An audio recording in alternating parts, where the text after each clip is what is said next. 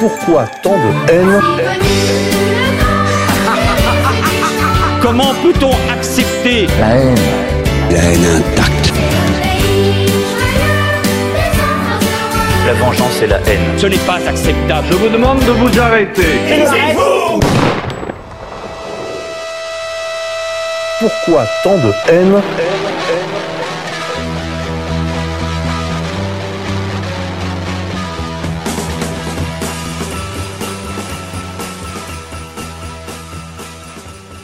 Chers amis auditeurs, on se retrouve pour une nouvelle édition de Pourquoi tant de haine, l'émission des génocides imaginaires.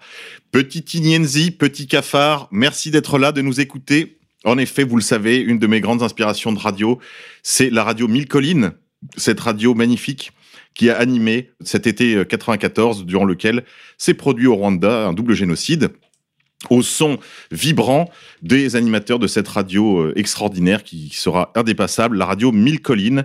C'est pour ça que je vous appelle mes petits Ignenzi, mes petits cafards, comme le faisait d'ailleurs jadis cette star euh, des réseaux sociaux, Jérém Star, qui vous appelait mes petits cancrelats, je crois. Je vous rappelle que vous pouvez faire des dons euh, sur le portail d'égalité et réconciliation, vous pouvez le faire en monnaies électroniques également. Donc euh, faites des dons, abonnez-vous, faites des dons récurrents afin que nous puissions avoir une visibilité financière qui nous permet de développer aussi les projets radio. Je, vous l'ai déjà dit lors de la dernière édition. Nous avons avec Yann, le directeur de l'antenne, que vous avez déjà entendu à, ce micro, il est venu nous présenter le, le diagramme de la gauche, toujours disponible d'ailleurs sur Contre-Culture.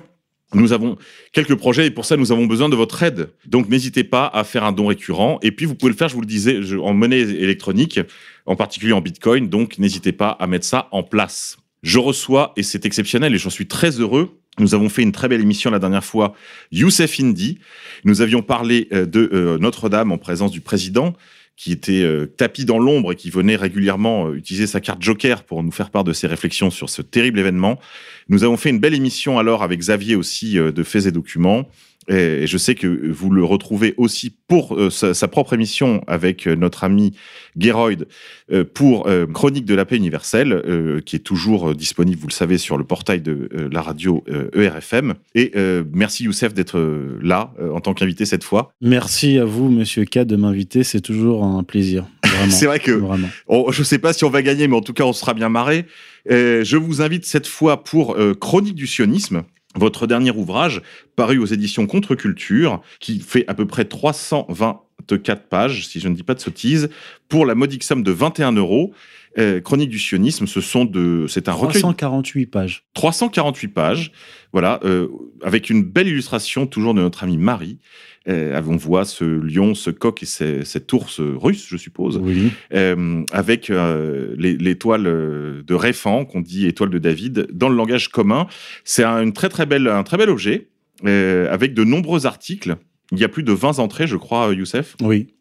2021. Et c'est un très bel ouvrage en fait qui traite principalement de géopolitique. Oui. D'actualité, on peut dire. Alors, ça regroupe tous mes articles qui euh, concernent de près ou de loin le sionisme, la géopolitique d'Israël, le sionisme international, la géopolitique des blocs, euh, donc l'Europe, les États-Unis, la Russie, euh, l'Iran aussi, la, Syrie, donc tous mes articles. L'Arabie Saoudite, le Qatar. Oui. C'est vrai que vous faites un tour.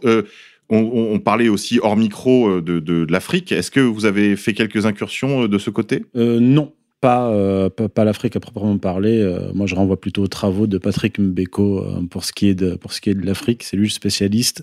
Moi, je m'occupe de l'Europe, des États-Unis, de l'Eurasie, en fait, et du, et du Proche-Orient. Alors, c'est vraiment de la, euh, de la diachronie géopolitique. Hein, ce livre, euh, c'est la diachronie géopolitique. La diachronie en géopolitique, c'est l'analyse des évolutions géopolitiques dans le temps et dans l'espace sur quatre ans. Donc, euh, c'est un recueil d'articles, de mes articles publiés, écrits, publiés entre juillet 2015 et juillet 2019. C'est vrai que vous avez quand même pour habitude, on, l'a vu sur d'autres interventions que vous faites, en particulier sur les gilets jaunes ou sur l'actualité de la politique intérieure française vous avez pour habitude d'essayer d'écrire des articles, je dirais, qui, ont, qui ne se périment pas. Je veux dire par là que vous cherchez les constantes, vous cherchez, vous, vous soulignez bien sûr les changements, mais vous cherchez les constantes, vous cherchez les lignes de force, et vous cherchez à comprendre en fait, euh, presque à faire de la futurologie ou de la, de la prospective. La prospective. En fait, cet ouvrage est vraiment dans le prolongement de mon premier ouvrage qui s'appelle Occident Islam, tome 1, Sources et genèse messianique du sionisme, paru celui-là aux éditions euh, Sigest, donc Chronique du sionisme aux éditions Contre-Culture. Euh, mon premier ouvrage a été publié en septembre 2015 et d'une certaine façon, euh, Chronique du sionisme, c'est le prolongement d'Occident et Islam tome 1 sur le plan géopolitique, plus précisément le prolongement du dernier chapitre d'Occident Islam tome 1 qui s'appelle en fait le dernier chapitre euh, géopolitique et stratégie euh, du, du, sionisme. Donc depuis la sortie de ce premier ouvrage jusqu'à juillet 2019 euh, et ça vous permet vraiment d'avoir une comment dire une, une sorte de d'actualisation euh, évolutive en fait sur quatre années de la géopolitique du sionisme à l'échelle internationale. On va parler de ce, de ce bel ouvrage en deuxième partie de l'émission, lors de la partie magazine. Pour l'instant, Youssef, on va se retrouver juste après ça. Il s'appelle juste Leblanc. Ah bon, il n'a pas de prénom Je viens de vous le dire. Je viens de vous le dire. Quand on est con, on est con. Alors, mon cher Youssef, j'ai choisi exceptionnellement pour cette émission de ne pas euh, renouveler les, les chroniques habituelles, sinon celle du con du mois. Euh, à laquelle je vous invite de souscrire euh, immédiatement. Youssef, est-ce qu'il y a quelqu'un ces derniers temps qui, dans l'actualité, a retenu votre attention et vous fait penser qu'il se qualifie pour le con du mois?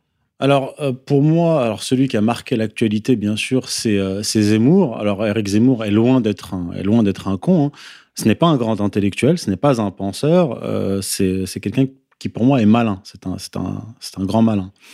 Euh, pourquoi il est con? Parce que euh, il est en train de commettre une erreur qui avait été pointée du doigt il y a quatre ans par quelqu'un qui lui est intelligent, qui s'appelle Emmanuel Todd, l'historien, démographe, anthropologue, et qui expliquait dans son livre qui est Charlie, ça n'a pas été compris.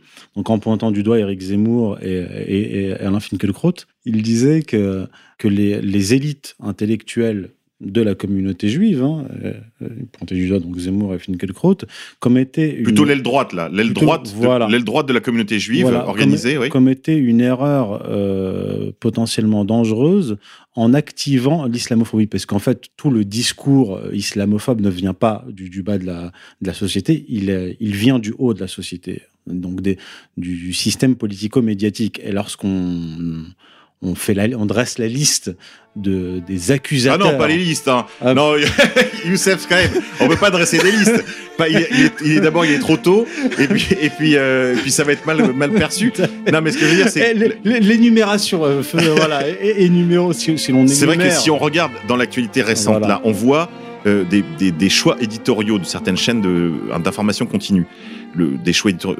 Maître Zemmour dans la grille tous les soirs en prime time à 19h qui est en fait l'animateur enfin de la pièce maîtresse de son émission, même s'ils ont mis une, une négresse d'intérieur là pour pour faire le pour faire le ménage hein, de maison, comme disait ouais. euh, négresse de, exactement. Euh, donc euh, c'est vrai qu'il y a y a ce choix là, mais pas seulement. On voit qu'autour de Pascal Pro, autour de Sud Radio, qui est très poussé. Moi, je, je, je, Alors moi, je parle de ceux qui donnent le là, hein, oui. qui donnent le là sur le plan euh, médiatique, mais aussi sur le plan. Bah, c'est les directions des chaînes, la direction des chaînes, tout simplement. Bien sûr, bah, qui, qui est à la tête de CNews et du groupe euh, Canal+. C'est euh, Saada et Nedjar. Bon, bah, je vous fais pas, je vous fais pas un dessin. Vous avez euh, Nadel, vous avez Finkielkraut, et ça date pas d'hier. Je, par, je parle pas. Même autour d'Ardisson, cette... on a vu, on a vu aussi, enfin, on voit la mise en place de certains pions entre guillemets sur l'échiquier médiatique. On voit des pions qui sont avancés. Elisabeth Lévy, euh, André Berkoff, enfin, euh, bref, la liste est longue. Il y a aussi euh, l'avocat, l'inénarrable avocat euh, Maître Golnadel. Euh, oui, oui, je, oui, oui, je l'ai mentionné. Et donc, ce que disait Emmanuel Todd, c'est que il disait il faut faire très attention parce que le, racisme ou euh, la désignation d'un bouc émissaire, plutôt là il parlait de racisme, là il parlait d'islamophobie, ne s'arrête pas à une catégorie. En fait, c'est une sorte de, de dynamique. Et, et, il disait, en appuyant sur ce bouton en fait euh, de, de, de l'islamophobie, vous risquez par effet domino de faire augmenter l'antisémitisme. Et il disait, j'ai été attaqué pour mon livre qui est Charlie mais pour une mauvaise raison. Il, il leur a dit Vous n'avez pas compris que ce n'était pas les musulmans que je défendais, mais plutôt les juifs, parce que je crains que ce discours contre les musulmans ne fasse augmenter l'antisémitisme. En dernière instance, mmh. c'est les juifs que je défendais dans ce livre. Il, il le dit, euh, il, a, il, le dit pas explicitement dans le livre. Enfin, si, il, y a un, si, il le dit oui, pas dans le livre. Non, il y a un, il y a un paragraphe. Mmh. En fait, il y a un paragraphe là-dessus où il, il s'attarde sur ce point. Il explique, comme vous venez de l'expliquer vous-même, que en effet, l'antisémitisme et l'islamophobie même si ces mots euh, posent mille problèmes, on va, on va, les, on va les, garder, comme ça, euh, progresse de conserve. C'est vrai, il le dit, mais c'est très bref dans le livre. Et d'une certaine façon, il a été d'abord, il a été très peu lu ce livre. Il a été lu de travers. Moi, je, je l'ai- j'avais fait une émission à l'époque qu'on peut toujours trouver sur YouTube qui s'appelle Qui est Charlie sur la chaîne euh, Fréquence Orage d'Acier où j'analyse longuement ce livre. Euh, je m'arrête pas trop sur ce point-là, mais je, je fais à l'époque euh, la Un point remarque. que- essentiel. hein. oui, c'est un point très important. Mais c'est vrai qu'il a été très peu lu, et en particulier par ses ennemis. Finkielkraut a vilipendé ce livre. Il a vilipendé d'ailleurs à l'époque même le Nouvel Observateur, qui en avait fait euh, un peu trop à son goût, puisqu'il avait donné la parole à Emmanuel Todd dans, dans- ses colonnes au moment de l'apparition de ce livre. Mais c'est vrai que dans les entretiens qu'il a donnés par la suite, Emmanuel Todd a dit que ça, c'était un point essentiel de sa réflexion. Voilà. Voilà. Que c'était très important et que lui-même l'avait écrit comme, comme Maran, c'est-à-dire comme crypto-juif, puisque c'est une chose qu'il dit de lui-même volontiers, puisqu'il est. je- il- il a dit, en fait, quand il a commencé à être attaqué, il a dit Je me sens marane, et puis il a reparlé de son euh, arrière-grand-père, grand rabbin de Bordeaux. Bon, ça, c'est, en fait, c'est le, c'est le Joker, quoi. Mais c'est vrai qu'il a été euh, désigné par le- la- l'aile droite de la communauté organisée comme étant euh, le chef du parti des yeux grands fermés. Pour reprendre l'expression qu'avait utilisée Finkielkraut à l'époque, c'est-à-dire que là, il y avait vraiment une guerre civile à l'intérieur de l'intelligentsia française, Oui. et y compris même de, et même de l'intelligence française entre guillemets juive, euh, qui c'était une guerre civile en fait euh, du, du pile-poule quoi quelque part. Mais alors, moi, je pense que c'est Emmanuel Todd qui, euh, qui a raison et que le- les discours d'Éric Zemmour sont, euh, sont euh, excessifs et je pense maladroits. Et cette maladresse est due non pas, je l'ai je l'ai déjà dit hein, d'ailleurs euh, à ce micro-là, mais à mon émission, j'expliquais que en fait, c'était pas euh, l'expression de la puissance, mais c'était plutôt la fébrilité, euh, euh, co- comme l'est l'animal comme l'animal blessé, vous voyez. Ou alors, ça parlera plus, plus aux catholiques, l'exorcisme. Vous voyez, le, démon est présent, mais lorsqu'il est présent et, qu'il est puissant, il reste silencieux. Dès lors que l'exorcisme commence, il, crache, il insulte, il devient menaçant. Et ben, Zemmour, c'est un peu ça. C'est vous, pas la première fois que vous vous arrêtez sur ce point. Vous aviez, je crois, fait aussi quelques remarques dans votre émission sur le, la réaction de, de- les commentaires de Jacques Attali suite aux sorties d'Éric Zemmour, et vous lui donniez raison. Est-ce que vous pouvez expliquer un petit peu aux spectateurs ce que vous entendiez par là? En fait, euh, Jacques Attali a, a réagi assez euh, brutalement, notamment sur I24 News à la télévision euh, israélienne, suite aux déclarations, aux déclarations d'Éric Zemmour. À la Alors- convention de la droite, je crois. Voilà. lui, je pense que Attali est, est, est- est à la fois à l'origine du, du problème. Voyez Oui, puisqu'il est sans frontiériste, mondialiste. voilà, euh, voilà. Et, et en même temps, il est en train de, de, de, de voir les conséquences, euh, de constater les conséquences de ce dont il est à, à l'origine. Et c'est pour ça qu'en 2007, euh, alors j'avais parlé de son, de son discours dans, dans, euh, dans un lieu euh, communautaire, disons, une conférence où il n'y avait que des représentants de la, communauté juive, et il disait qu'il fallait absolument euh, créer une bourgeoisie musulmane, en prendre le contrôle et suivre le modèle des juifs d'Angleterre qui financent les imams. Donc en fait, nous avons créé le problème, c'est-à-dire nous avons fait venir des immigrés massi- massivement. On aurait pu imaginer que ces immigrés allaient entrer en confrontation directe avec les Français catholiques et, de souche. Or, on voit qu'une partie des, euh, des musulmans euh, comment dire, s'approprie une partie de, de, de cette histoire euh, à la fois catholique et nationaliste euh, française. Il y a, il y a des, il y a des porosités, euh, toute, toute la tradition, euh, pas antisémite, mais anti-juive du catholicisme, et antisémite qui vient de la tradition, elle, nationaliste française. Et les plutôt, Français... plutôt forgé à gauche d'ailleurs, Oui, oui, autour de, oui. de la Avec- figure comme Drummond, par voilà, exemple. avec euh, les ligues à la fin du 19e siècle, qui n'est pas sans rapport avec l'affaire Dreyfus. Bref, fermons la parenthèse. Bah, et, on voit du côté euh, français, notamment dans les, les gens de notre génération, un anti-sionisme qui a été véhiculé par, euh, les musulmans. Et en fait, ils voient ces dernières années euh, se télescoper à la fois une certaine résurgence de l'anti-judaïsme euh, catholique, un certain, un certain antisémitisme matérialiste, disons, euh, de gauche, et un antisémitisme musulman. Et donc, il faut maintenir euh, ces C'est courant de- séparé, ouais. voilà ces courants séparés parce que s'ils font jonction, ça peut devenir extrêmement dangereux pour le tiers. En même temps, faut reconnaître que si ça fait jonction, ça peut faire des étincelles. Oui, sans Ça- mauvais jeu de Non mots. mais là, non franchement, Voilà. euh, je, je m'adresse aux chercheurs, Youssef. Vous vous rendez bien compte que ce serait un mélange explosif. Oui, de, de la nitroglycérine quelque part. Ouais, voilà. Ce qu'a Dieu ne plaise. Mais, mais, euh, mais alors, nous, on nous accuse, euh, moi, par exemple, on, on m'accuse d'essayer de- de- d'opérer cette jonction, cette jonction euh, explosive. Mais je veux dire, moi, j'ai euh, j'ai 34 ans, je suis arrivé en France euh, fin des, années, euh, fin des années 80. Je ne suis pas le responsable de cette politique qui est en train de se retourner contre eux. Ils, ils sont en train de se prendre le retour de flamme. Et ni vous, ni moi, ni Égalité et Réconciliation ne sommes responsables euh, d'éventuels euh, retours de flamme. C'est vrai. bien clair. C'est vrai qu'en plus, on ne représente pour ainsi dire presque rien. Donc, euh, c'est vraiment très, très présomptueux euh, de leur part de nous charger de, je sais pas, de je ne sais pas quel projet sombre, macabre. euh. Comme, comme Euh, on cherche le bou- comme on cherche le bouc émissaire. Alors, alors qu'en réalité, nous ne recherchons que la, que la paix, puisque je le disais à l'époque, quand le livre de Todd est sorti, j'ai j'ai signalé à mon auditorat, à mon, humble- aussi humble soit-il, j'ai essayé de signaler ce livre pour essayer qu'on comprenne le, ce qui était en train de se, se jouer, ce qui était en train de se passer. Un- chose intéressante, Emmanuel Todd, pour revenir à, ce, à cette, euh, cette chose-là, on en a parlé avec d'autres camarades à ce micro, euh, a été plus ou moins en dépression hein, après la sortie de ce livre. Mhm. Ça lui a pas très bien réussi. Il faut dire qu'il est environné de Charlie. Lui-même l'a dit d'ailleurs après. Il a dit moi-même, je suis Charlie sociologiquement. Je suis un Charlie évidemment. Euh, ça a été un livre très très dur pour lui. Il a été plus ou moins, je vous dis, en dépression. Et c'est au micro, je crois, de Mouloud, Mouloud Achour qu'il Oui. Qu'il a fait des confidences assez intéressantes sur ce sur cet euh, épisode, quoi, l'épisode de Charlie, qu'il a qualifié de flash totalitaire. C'était c'est quand même très intéressant.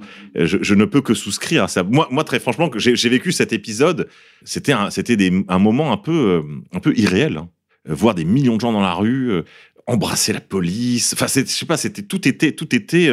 J'avais l'impression d'être un Palestinien euh, sur scène, si vous voulez, parce que déjà, déjà, c'est, je trouve ça complètement indécent cette histoire d'embrasser les flics. C'est quand même les mecs qui nous mettent des prunes, qui, qui, qui vous volent euh, votre Et qui, argent. quelques années plus tard, ont tiré sur, sur le peuple français, l'ont éborgné. Oui, par exemple. euh, Oui, c'est les mêmes. etc. Oui, c'est Ouais, les mêmes. Et, et c'est intéressant parce que si on combine les travaux de Todd et ceux de Christophe Guilluy, on voit que ça colle. C'est-à-dire ceux qui étaient dans les rues en 2015, là, qui, qui- qui est Charlie, euh, c'est les mêmes qui, qui ont voté pour Macron et Ah oui. qui s'opposent aux Gilets jaunes. Absolument. En fait, c'est la bourgeoisie de gauche et de Absolument. droite des grandes villes. En fait, c'était les foulards rouges. Voilà, c'est Charlie, ça. c'était les foulards Mais rouges. il n'y avait pas la France périphérique dans les rues. Absolument. C'était la bourgeoisie des centres-villes. Absolument. Bah, en fait, c'est ça qui a soulevé le, le- le- le- le- d'abord la, la curiosité de Todd et de Oui. Lebras, Oui. c'est de voir la carte des mobilisations dans Libération, je crois, Oui.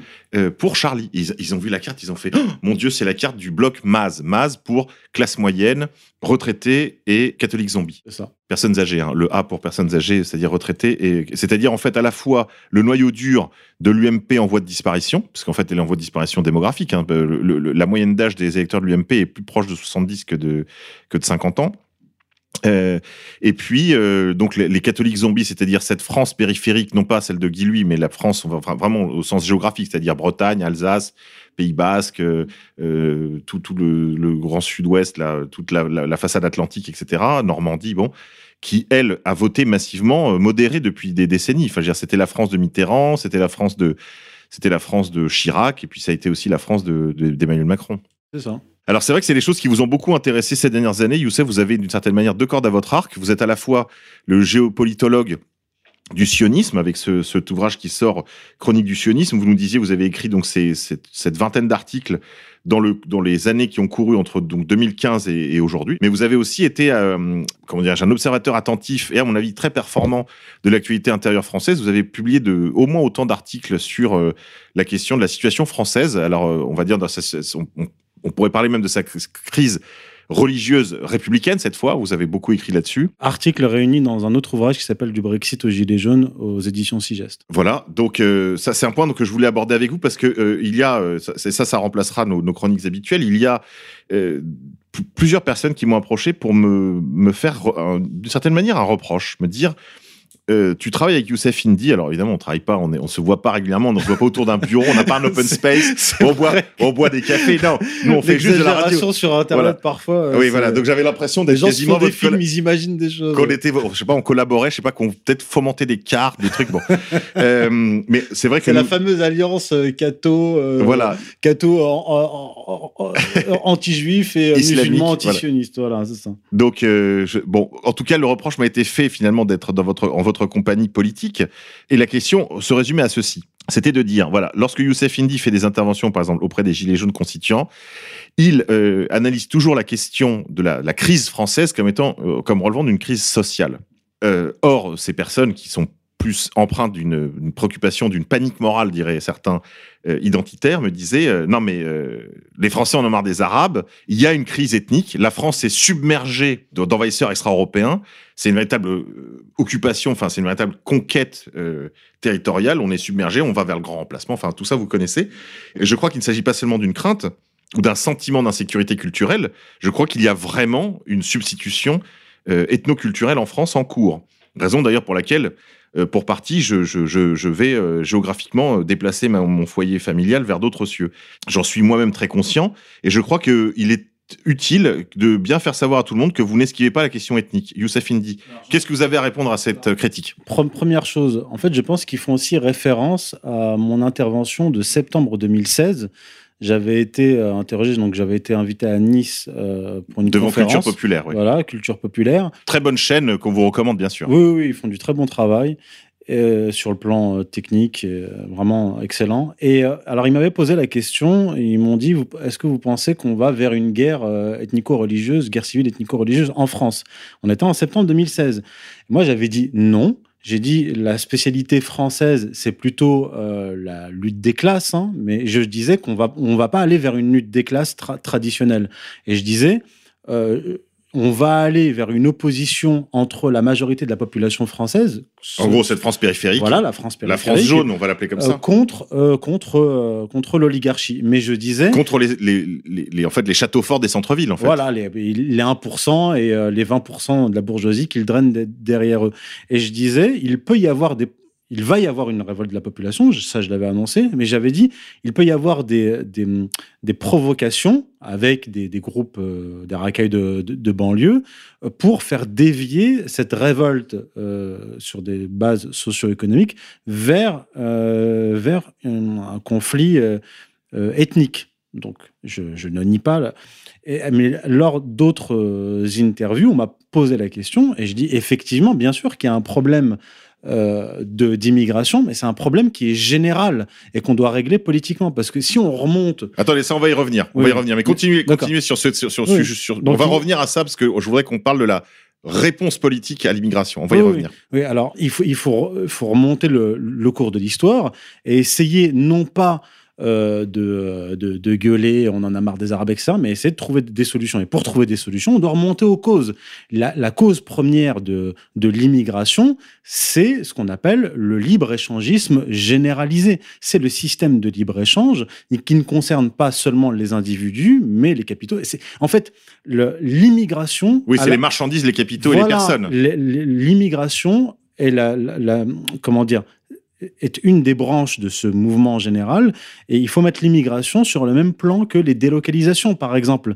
C'est le même mal et là il faut remonter aux accords de Bretton Woods il faut euh, remonter à toutes ces institutions internationales créées par les banquiers américains judéo-protestants qui ont encouragé ce, système. Et ils, ont leur relais, notamment en France, en Europe, qui ont imposé cette politique à la fois migratoire, mais de libre circulation des, capitaux, et donc, de, détruire des emplois, concrètement, les, dé- les délocalisations. Donc je dis simplement, Oui, oui, l'immigration, c'est c'est aussi une délocalisation à domicile. c'est ça. Mais ce que me disaient ces gens, pour aller tout à fait au bout de la, de la- de la question, ne, ne- ne noyons pas finalement la question de l'immigration dans un ensemble plus général du sans-frontiérisme. Il y a, je crois que vous êtes euh, musulman, euh, sincèrement musulman, je crois que vous ne faites pas de privatisme de la foi, c'est-à-dire que vous croyez que la foi euh, doit avoir une, une efficience dans l'ordre sociopolitique. Est-ce que C'est vous êtes l'histoire qui le démontre. voilà. Est-ce que vous êtes prêt à dire que tout bon musulman est opposé à la globalisation, à l'immigration et à, à toute logique en fait de métissage et de remplacement. Bah oui, si on est un musulman conséquent, on doit s'opposer euh, au libre au libre échangisme, on doit s'opposer déjà à l'usure, on doit s'opposer donc au système bancaire et on doit s'opposer à la destruction des peuples et euh, des identités. Euh, Il y a un verset du Coran Ce que qui- le Coran appelle les tribus, quoi. Oui, et ce- non plus largement Ouais. les peuples, parce que Ouais. le Coran dit Ô humains, nous vous avons créé d'un homme et d'une femme, et nous vous avons constitué en peuple et en tribu, afin que vous vous entreconnaissiez. Et le meilleur d'entre vous aux yeux de, aux yeux de Dieu est le plus pieux. Donc, Dieu dit qu'il a créé des peuples et de tribus, des tribus afin qu'ils s'entreconnaissent, pas qu'ils se mélangent. Oui, il est dit quelque part aussi dans le Coran, je crois qu'il faut prendre épouse dans sa tribu. Enfin, que c'est une prudence, quoi. Euh, non, le, le- le Coran ne parle pas de ça. Euh, le Coran ne, ne dit pas qu'il faut prendre euh, sa femme dans, dans- dans- dans sa tribu. L'endogamie, c'est quelque chose qu'on retrouve dans l'Ancien Testament, pas dans le Coran. Bon, très bien. Il me semblait que, bon, pour en avoir discuté avec d'autres musulmans, qu'on peut- il y avait des sources, sinon coraniques, en tout cas traditionnelles, pour voir qu'il y avait un, un encouragement Alors, peut- peut-être dans des hadiths, peut-être dans. Là, vous parlez de la tradition prophétique. oral, oui, la tradition Les, orale. les hadiths, effectivement, vous pouvez trouver ça dans, dans des hadiths, mais pas dans le Coran. D'accord, très bien. En tout cas, une chose est sûre, c'est que dans le, enfin, pour tout bon musulman, il y a une nécessité à un combat politique. D'abord, euh, tout musulman est un militant politique sur cette terre, et il y a aussi, euh, je crois, dans le, une- une- un appel dans le monde euh, arabo-musulman, fut-il résident en France, à euh, s'opposer en fait à euh, aux politiques de dilution en fait de la France. J'ai entendu de nombreux musulmans me dire que euh, il serait beaucoup plus euh, aisé évidemment de discuter, de négocier, de s'organiser si la France était monarchique et chrétienne par exemple. Oui, et même au-delà, si on- là, on, on peut reparler des travaux de Christophe Guilluy.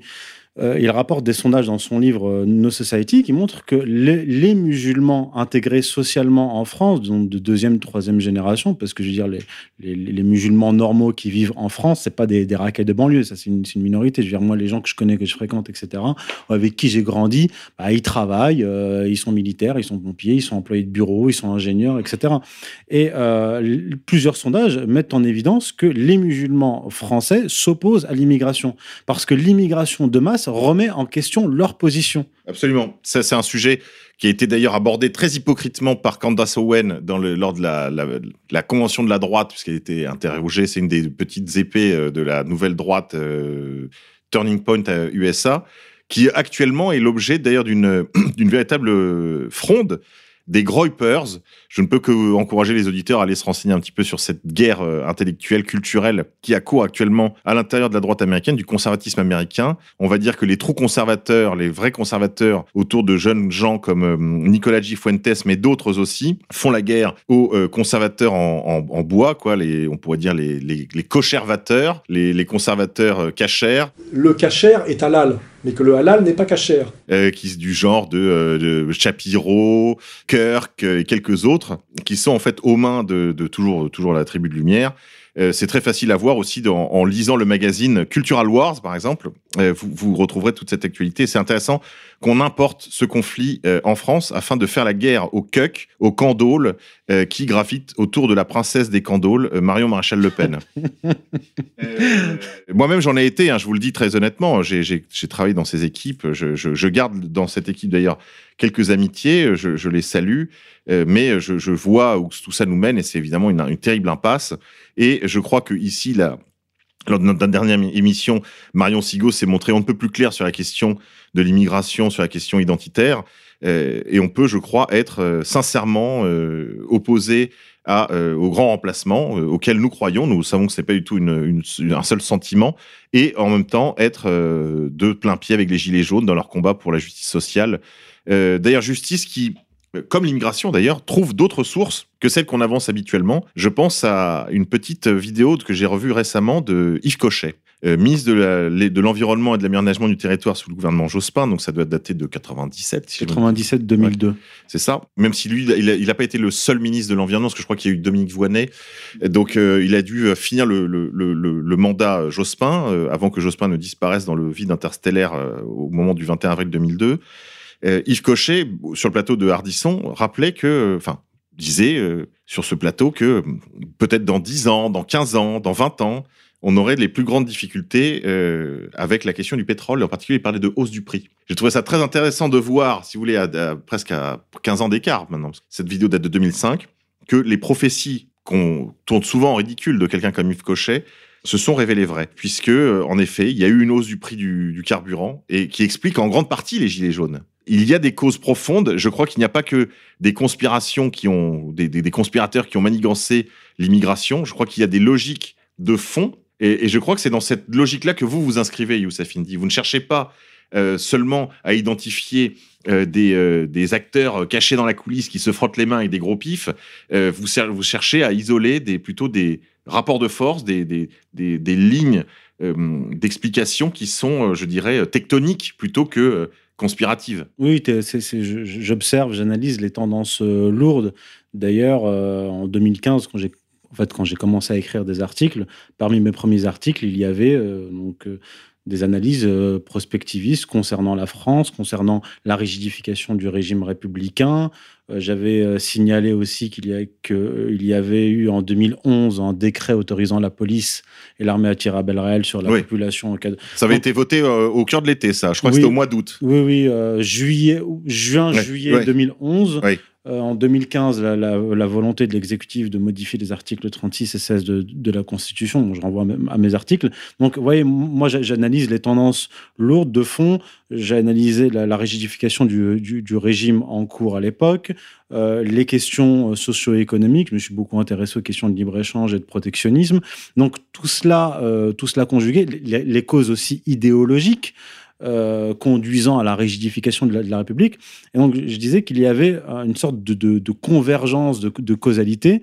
Et effectivement, je parlais de euh, plaques tectoniques, euh, d'éruptions euh, vol- volcaniques. Vous voyez, c'est- des mouvements de. Oui, vous faites de la géo vous faites de la géologie politique plutôt que de la que de la de, de la petite euh, fiction conspirative. c'est- C'est ex- c'est exactement ça. Et c'est pour ça que le- certaines des personnes qui m'avaient interrogé avaient l'air de dire que non, ce sont pas, c'est pas la tribu de lumière qui a organisé l'immigration.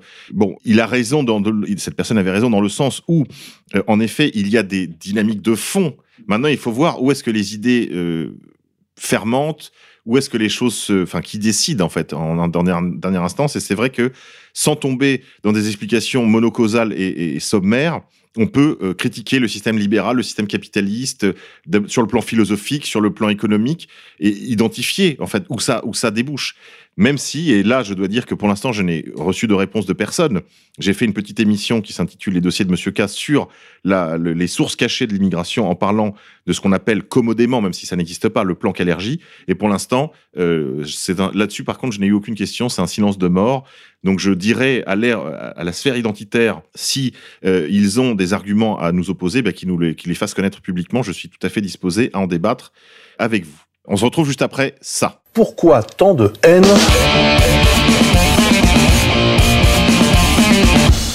Il y a un autre point que je voulais aborder avec vous, Youssef, là aussi euh, de la critique, mais je crois qu'il faut cultiver ce- cette, ce- cette culture du débat interne. C'est euh, Oui. sur la, la question de vos travaux, de vos premiers travaux, en particulier sur la question du martionnisme. On sait que récemment, euh, Pierre Hillard, que j'ai invité, j'ai eu la joie et le plaisir d'inviter à ce micro, nous avons longuement échangé sur son important euh, dernier ouvrage, Archives du mondialisme, et qui, dans son introduction et même dans le sous-titre de son ouvrage, a choisi de s'arrêter sur la question de l'Ancien Testament. Il dit les attaques contre l'Ancien et le Nouveau Testament. Et euh, j'ai invité à ce micro aussi d'autres de nos camarades. Alain Soral le dit volontiers. Euh, Félix Niche, que j'ai interrogé longuement sur son Voltaire antisémite, le dit lui aussi bien volontiers. Même s'il a hésité à le mettre euh, par écrit, m'a-t-il dit. Euh, ils se réclament tous deux de Marcion. C'est leur droit le plus parfait.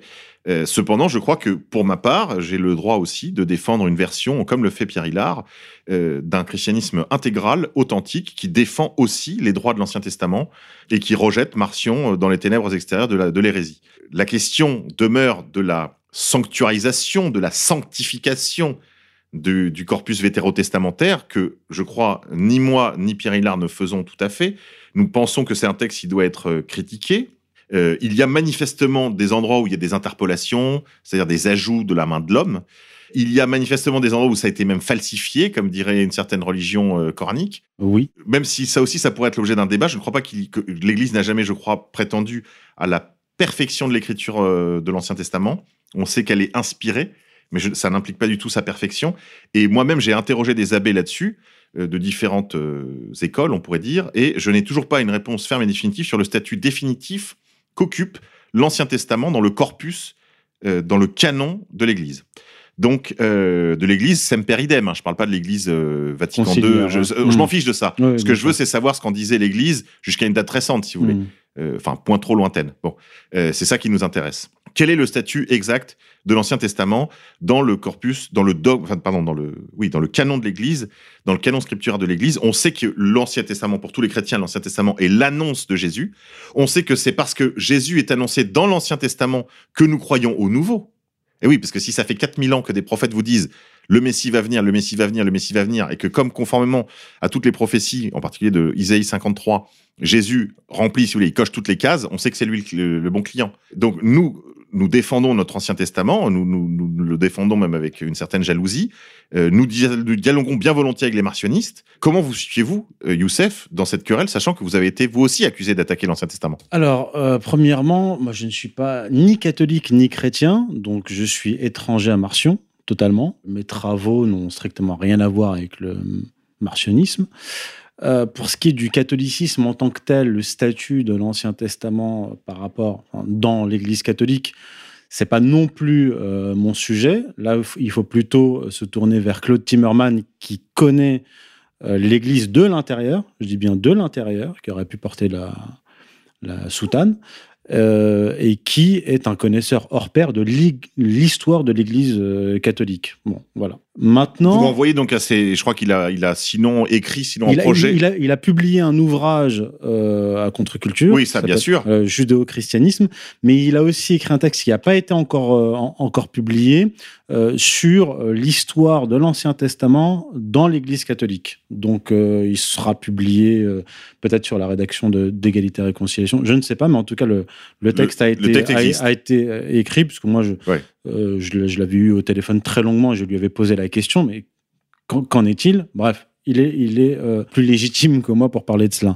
Moi, mon travail, il est tout autre. Euh, Oui, mais contra- quand même répondez là-dessus parce que vous avez été accusé de participer à cette querelle d'une certaine manière en, en- en- justement en soulignant qu'il y aurait eu des falsifications, des Ah oui, interpolations, oui, non, des viens. contaminations. Ah, j'y viens, j'y viens. Euh, moi, mon, mon travail, donc dans mon Occident Islam, tome 2, sous-titré Le paradoxe théologique du judaïsme, comment Yahvé usurpa la place de Dieu. C'est le- ça le point important. Comment Yahvé usurpe pas la place de Dieu Voilà. On a fait une émission à ce sujet avec vous à ce micro, Youssef. Oui. Si on se résume, votre thèse, c'est que un- une divinité nommée Yahvé, qui était la, la divinité d'une tribu dans le Sinaï, Mhm. aurait été rencontré par les Juifs de retour d'exil, et, il- et ce, ce Yahvé aurait été d'une certaine manière confondu euh, avec euh, Jéhovah, euh, avec euh, Yahvé a été confondu avec Elle, Elle qui est le véritable Dieu. euh, avec elle, oui. Voilà, parce qu'à l'époque. Elle, elle, Elohim, quoi. oui. Voilà, euh, et de Israël. Le Israël, c'est un nom théophore, comme Ishmaël d'ailleurs. Bon, pour les, pour les. Oui, elle, elle qui est la forme hé- hébraïque de Allah, tout simplement. Oui, voilà, elle, Allah, Elohim, Allah. En fait, en arabe, Allah, c'est décomposé ainsi. C'est Al, c'est l'article. La, qui veut dire Dieu, divinité. Donc, pourquoi il y a un article Elle, le, euh, avant pour, C'est pour signifier qu'il n'y a qu'un seul Dieu. C'est Ouais. pour signifier son, son unicité. Elohim, euh, c'est un pluriel, ça peut être un pluriel de nombre ou un pluriel de, de majesté. Le him est un pluriel. Voilà. Bon, on va pas lancer un débat théologique. on, ne va pas rentrer là-dedans. Bon, ma thèse est la suivante c'est que le Dieu de Jacob, le Dieu d'Abraham, c'est elle.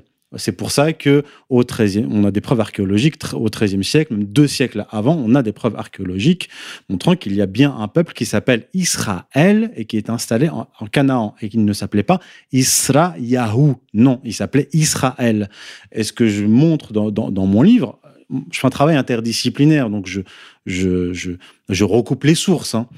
Euh, et je n'utilise que des sources universitaires euh, reconnues. Donc il y a un groupe d'Hébreux, celui qui est sorti d'Égypte, qui en chemin adopte le veau d'or, déjà. Oui, c'est- tout à fait intéressant. Voilà, il adopte le veau d'or, puis il adopte une autre divinité qui était euh, adorée par une confédération de tribus sémites qui était en- entre euh, le Sinaï et Édom, qui s'appelle les Chassous. Ils adoraient un dieu qui s'appelait Yahoo. On a des preuves archéologiques qu'il y avait une divinité qui était adorée par les Chassous qui s'appelait Yahoo ou Yahoo. Euh, et c'est pour ça que les scribes de la Bible hébraïque et de la Torah vont trouver ce passe-passe très intelligent, dire euh, donc c'est dans l'Exode où Dieu s'adresse à, à Moïse et il lui, il lui dit je me suis révélé à euh, Abraham, à Jacob. Ils me connaissent sous le nom de. Là, il dit pas Elohim, je crois, il dit El, euh, El Shaddai. Je ne vais pas rentrer dans les détails. Et il dit, mais je ne leur ai pas révélé mon nom. C'est le lieu de la tempête, si je me trompe. El Shaddai, ça vient du, d'une langue sémitique. Shadou, et Shadou, ça renvoie au, au- au territoire désertique, aride, mais aussi effectivement une montagne vol- volcanique. Ouais. Voilà. Euh, et donc il dit, à, à toi, je révèle mon nom, c'est, euh, Yahoo. Yahoo, donc, euh, donc, donc Yahvé. Et en fait, ils- les scribes, ceux qui ont écrit ce passage-là, c'est des scribes tardifs. C'est ce qu'on appelle les rédacteurs sacerdotaux. Donc là, on est quasiment dans l'époque perse. Alors, juste un mot là-dessus, puisque vous parlez des rédacteurs sacerdotaux, il faut savoir que dans tout, tout, tout le long de l'histoire du judaïsme, enfin de, du l'hébraïsme plus exactement, du mosaïsme, il y aura une lutte entre les prêtres d'un côté et les prophètes de l'autre. Voilà. Et ça, j'insiste là-dessus euh, dans, dans mon livre. Mais c'est d'une clarté biblique, euh, si je, pardon pour ce jeu de mots, mais c'est c'est extrêmement clair dans tout le cours de la rédaction biblique. Il y a cette tension entre les prêtres Tout à fait. et les prophètes, de la même manière qu'on va retrouver ça au cœur de la dramaturgie christique, puisque le Christ va reprendre toute la tradition prophétique contre les prêtres de son temps, qui vont lui tendre des pièges. Eh bien, là, je vais, rebondir, je, je vais rebondir là-dessus. Déjà, vous prenez le livre de Jérémie. Donc, Jérémie, qui était un prophète du, euh, à cheval entre le 7e et le 6e siècle avant Jésus-Christ. Jérémie 8, 8, chapitre 8, verset 8, il est écrit Ne dites pas, nous avons la Torah de Dieu avec nous. Non, ne dites pas, nous sommes sages et nous avons la Torah de Dieu avec, avec, avec nous, car la plume mensongère des scribes l'a rendue mensongère.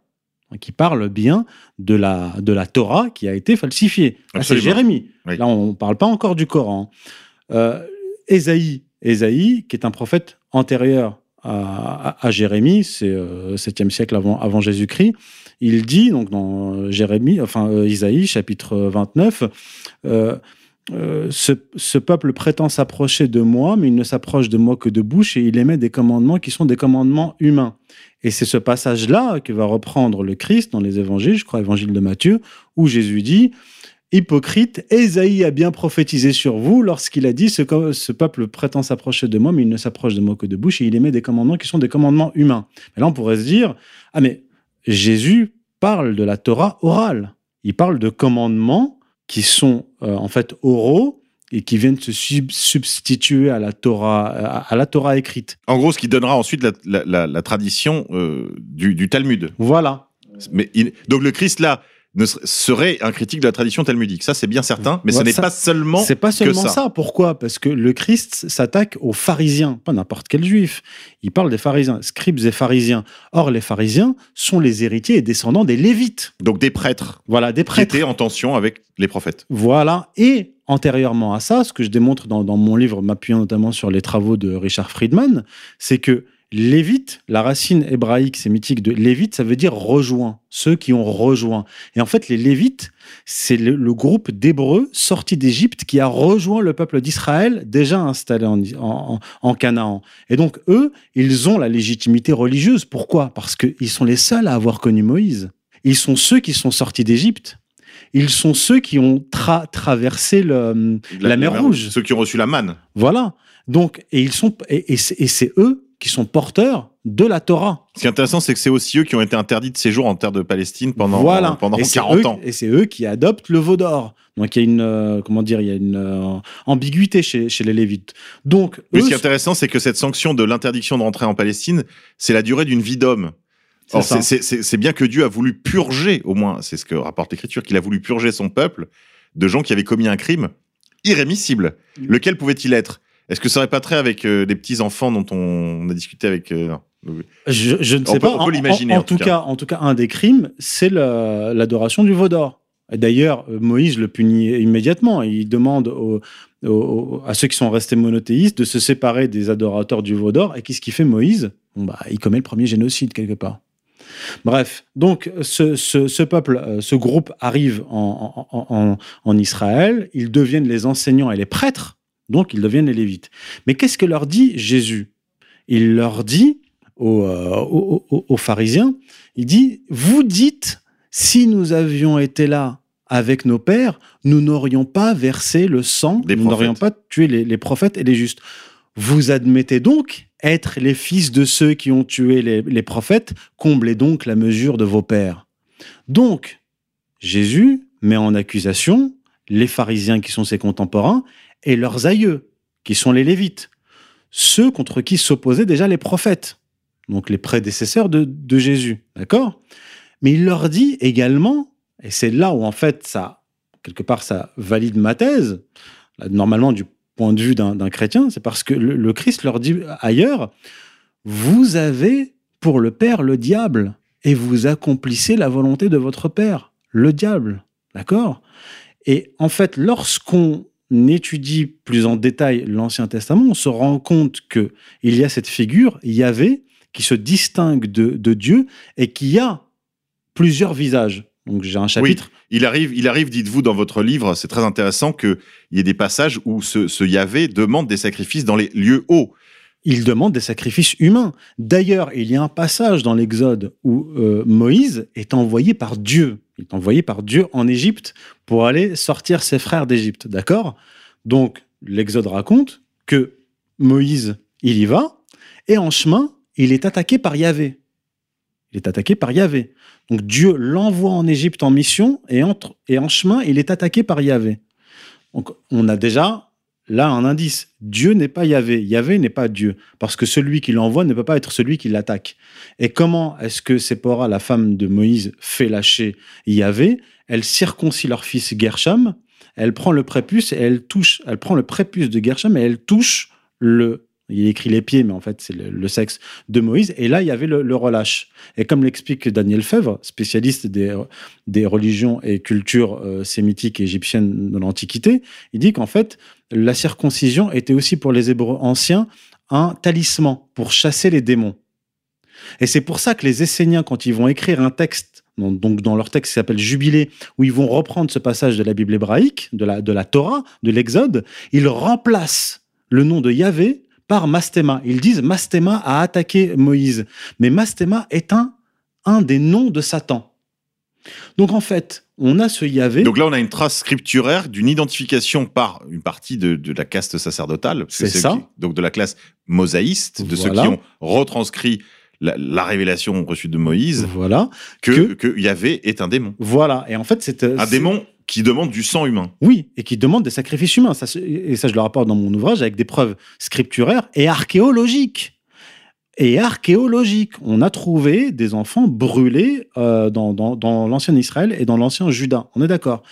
Et en fait, il y avait une divinité à visage multiple parce qu'il va fusionner avec d'autres divinités. Baal, euh, Moloch, etc. Donc, il va récupérer les attributs des autres, des autres divinités. Et donc, un des visages de Yahvé, c'est effectivement Satan. Vous avez aussi dans les Chroniques et Samuel le même récit, le même récit concernant David. Dans un récit, il est écrit euh, Dieu euh, en colère poussa, Yahvé- poussa David à euh, dénombrer le peuple d'Israël, d'accord? Dans le même récit, donc là vous avez le même récit dans Chroniques et Samuel, dans l'autre dans l'autre version, il est écrit Satan a inspiré David et lui a inspiré de dénombrer le peuple d'Israël. Donc en fait, vous avez même une confusion entre la figure euh, de Yahvé et Satan. Donc quand Jésus dit aux pharisiens, vous avez pour père le diable, sachant que Jésus met en accusation les Lévites qui sont les aïeux des, des, pharisiens, et que lorsqu'on remonte le cours de l'histoire, on s'aperçoit qu'en fait le groupe d'Hébreux sortis d'Égypte qui a adopté le veau d'or et qui a adopté Yahvé sont les Lévites, et donc les ancêtres des pharisiens, et donc ça pas là, en fait, ça, la boucle est bouclée. Donc, euh, Youssef Indy, vous n'êtes pas un martionniste. Non, non, non, pas du tout, parce que Martion, Martion là encore, euh, Claude Timmerman a travaillé sur Martion. Martion est un gnostique et un, et un manichéen. Et dans, dans, dans la gnose, on a l'idée que, ou le gnosticisme, hein, hein, on a l'idée que euh, il y a deux divinités. C'est une, euh, c'est une religion, un dualisme, croyance dualiste, un peu comme le, le masdéisme, l'ancienne religion euh, perse. Donc, pour les, les, les gnostiques, le Dieu bon est un Dieu éloigné, inaccessible, qui a créé l'univers par des hypostases, c'est-à-dire des émanations. Et un des agents créateurs de l'univers, donc du monde physique, C'est est un dieu mauvais. Un dieu mauvais qui s'appelle le, le démiurge. Voilà. Donc lui, euh, Marcion, est un gnostique. Donc il va lire l'Ancien Testament et le Nouveau Testament. À la lumière de cette doctrine. Voilà, avec les, Gnostique. avec les lunettes du Mmh. gnosticisme. Oui. Et qu'est-ce qu'il va voir? Il va voir qu'il y a un Dieu qui est particulièrement violent, belliqueux, euh, en plus anthropomorphe dans la, dans la Bible hébraïque. Et qui demande visiblement des sacrifices humains. Voilà, et qui demande des sacrifices humains. Et qui ne, cadre, qui ne cadre pas avec, le, avec la mission de Jésus. Voilà, et qui ne cadre pas avec euh, Dieu tel qu'on le retrouve dans les évangiles.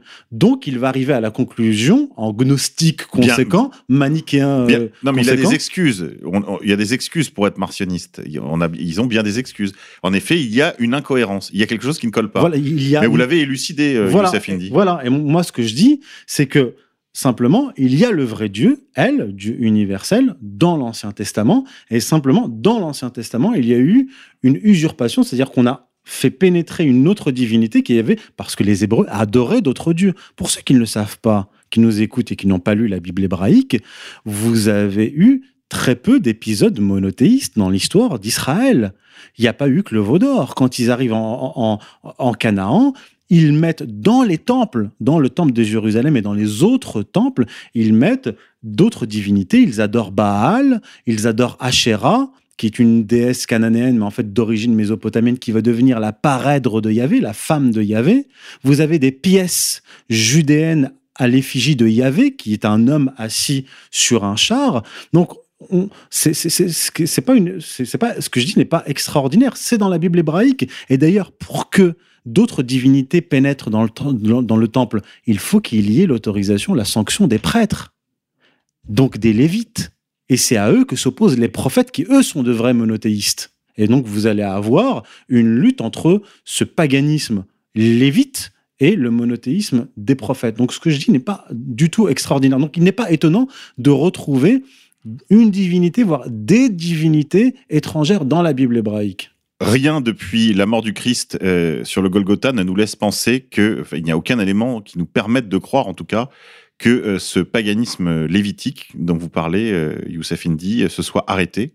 Il n'y a aucune raison de le croire puisque les rabbins sont les dignes euh, descendants des euh, pharisiens, des scribes, qui eux-mêmes étaient les descendants euh, des, des lévites, comme vous le dites. Donc il y a vraiment une continuité. C'est d'ailleurs comme ça que se présente le judaïsme orthodoxe. Hein. Il considère que les rabbins sont la, la juste perpétuation de la caste euh, pré- enfin, sacerdotale des scribes et des, et des pharisiens du, du temps du Christ. Donc les, les choses continuent sous de, sous de nouveaux masques, mais les choses continuent. Mais il faut insister là-dessus parce que certains catholiques me répondent Ah, mais attendez, le judaïsme avant le Christ était un bon judaïsme, et en fait, après le Christ, euh, il, est de, il, il a été perverti. Je dis non.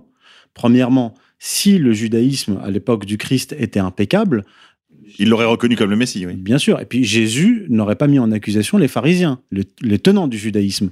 De plus, entre les pharisiens, les sadducéens et les, euh, et les esséniens, qui est-ce qui gagne la guerre Après la destruction du, euh, second temple, donc en 70 de notre ère, ce sont les pharisiens qui prennent le leadership du judaïsme. Donc ils évincent les, euh, les sadducéens.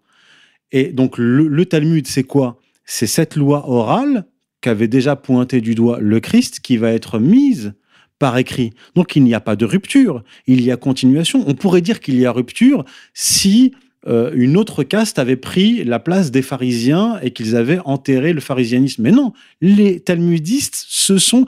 En fait, les, les pharisiens sont les descendants des lévites et les talmudistes sont les descendants des pharisiens. Donc il y a, il y a, euh, il y a continuité. Alors quand on me dit, ah mais non, le Talmud euh, rejette la Torah, mais c'est absolument faux. La Torah est composée de la Mishnah et de la Gemara. La Mishnah, c'est la loi orale, la Gemara, c'est le commentaire de la Mishnah. Mais à l'intérieur de la Gemara, quand vous lisez le, le Talmud, vous avez essentiellement des commentaires de l'Ancien Testament, de la Torah, des psaumes, etc. Et si vous suivez aujourd'hui encore des cours de rabbin, ce que j'ai fait pendant des années, c'est-à-dire j'ai suivi pas, je suis, suis pas allé dans une yeshiva, mais sur Internet, euh, j'ai passé des heures donc à, re- à recouper, hein, euh, vous voyez, entre entre la recherche euh, voilà historiographique et ce qu'est le judaïsme réel, concret aujourd'hui. Là, si vous écoutez les rabbins qui donnent des cours, ils se réfèrent euh, essentiellement à l'Ancien Testament, à la Bible hébraïque, à la Torah, à la Torah et au Talmud. Le Talmud qui est la continuité, la continuation de, euh, de la Torah. Très bien. Merci pour ces éclaircissements, Youssef Indy. On était dans l'Ancien Testament, dans le monde antique, encore que là, vous nous ramenez à l'actualité.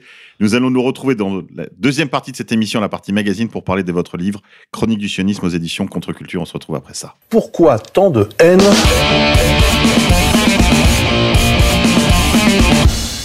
On se retrouve pour cette deuxième partie, la partie magazine de notre émission, Youssef, pour parler de votre livre, Chronique du sionisme aux éditions Contre-Culture, 21 euros pour 348 pages. 48 pages.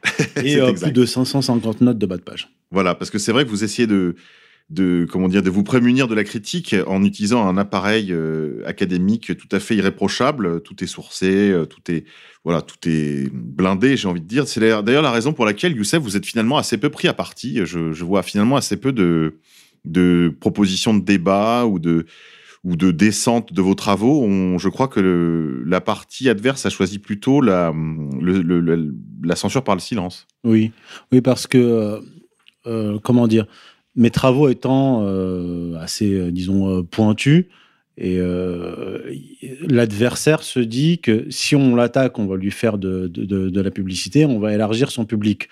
Or, bon, je n'ai pas que des lecteurs universitaires, mes livres se, vendent- bien, hein, bien sûr. Mais disons que je ne suis pas dans la, polémique, je, je- je ne fais pas de spectacle, donc euh, je n'attire pas, euh, je n'attire pas les foules euh, avec, avec mes livres. Et pour, de leur point de vue, c'est très bien comme ça. Il vaut mieux que ça reste, que ça reste comme ça. Mais c'est vrai que, par contre, mes livres se vendent beaucoup mieux que d'autres livres de la même catégorie euh, qui se vendent en général à 200, 300, 400, 500 exemplaires euh, maximum. Là, j'en suis au total à plus de 11 000 exemplaires vendus, tous mes livres confondus, enfin sans compter les deux derniers en fait. Donc euh, voilà. Oui, dont on n'a pas encore les chiffres puisque ça vient tout, tout juste de sortir. C'est frais, c'est chaud là, ça sort du four pour les fêtes. Donc, euh, vous pouvez offrir ça à- même à des étudiants qui cherchent à comprendre le conflit israélo-palestinien. Vous avez un exposé à faire, vous pouvez évidemment plonger là-dedans pour aller euh, chercher des éléments solides en vue d'un commentaire d'actualité. Vous pouvez aussi le lire comme un, comme on pourrait lire, euh, je dirais, un document. euh, C'est bon, ça se lit pas comme un roman, hein, c'est sûr, mais euh, justement, comme c'est des articles, hein, une collection d'articles, bah, on s'épuise pas à le lire. Je veux dire que c'est quand même des exercices courts.